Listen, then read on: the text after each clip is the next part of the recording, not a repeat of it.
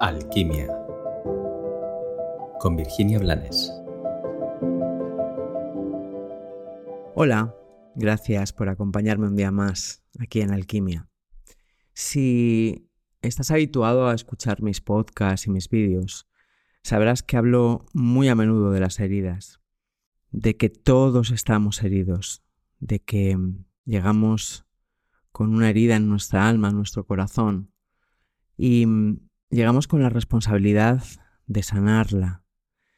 Para ello, la vida nos da muchas oportunidades y nos vincula con personas que tienen la habilidad de tocar nuestra herida para que recordemos que aún tenemos que poner atención, que aún tenemos que sanar. Hoy la pregunta que me hago es, ¿y si todos nosotros en nuestras relaciones tuviéramos una palabra de seguridad, una palabra que pudiéramos expresar en el momento que sentimos que la persona con la que estamos compartiendo un momento de vida nos está tocando demasiado profundo la herida.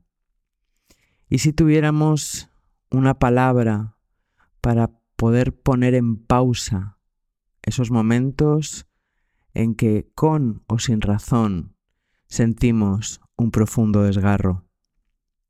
Y si fuéramos lo suficientemente amorosos como para detener nuestras reacciones y no solamente eh, cuando nos están tocando a nosotros la herida, sino cuando el de enfrente utilizase esa palabra y si fuésemos lo suficientemente conscientes como para no necesitar ver el dolor, pero sí respetar que el de enfrente está sangrando. De nuevo, me pregunto cómo es que no nos enseñan desde, desde muy pequeños a gestionar nuestras emociones, a decir no, a decir basta, cómo es que no nos enseñan que nuestro dolor no nos convierte en protagonistas, porque es el mismo dolor que el que siente el otro, el que está sentado junto a nosotros en nuestro sofá, la persona con la que quedamos para charlar, para jugar, para gozar. Aunque nuestra intención de base eh, sea andar sea avanzar hacia nuestra felicidad, nos encontramos con este gran obstáculo que es nuestro dolor. Hablaré en otro podcast del daño que nos hacemos al huir de nuestro dolor, pero hoy solo quiero que nos detengamos una vez más a intentar ser empáticos, pero sobre todo a ser conscientes de que si bien mi herida es mi responsabilidad. No tengo derecho a golpear la herida del otro porque a mí me duela la mía.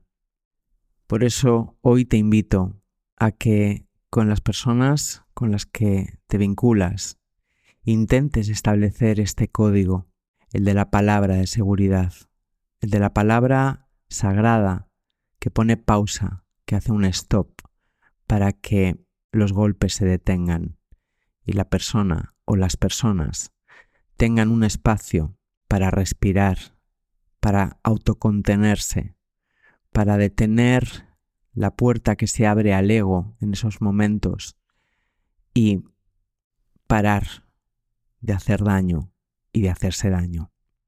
Que tengas un maravilloso y bendecido día. Gracias.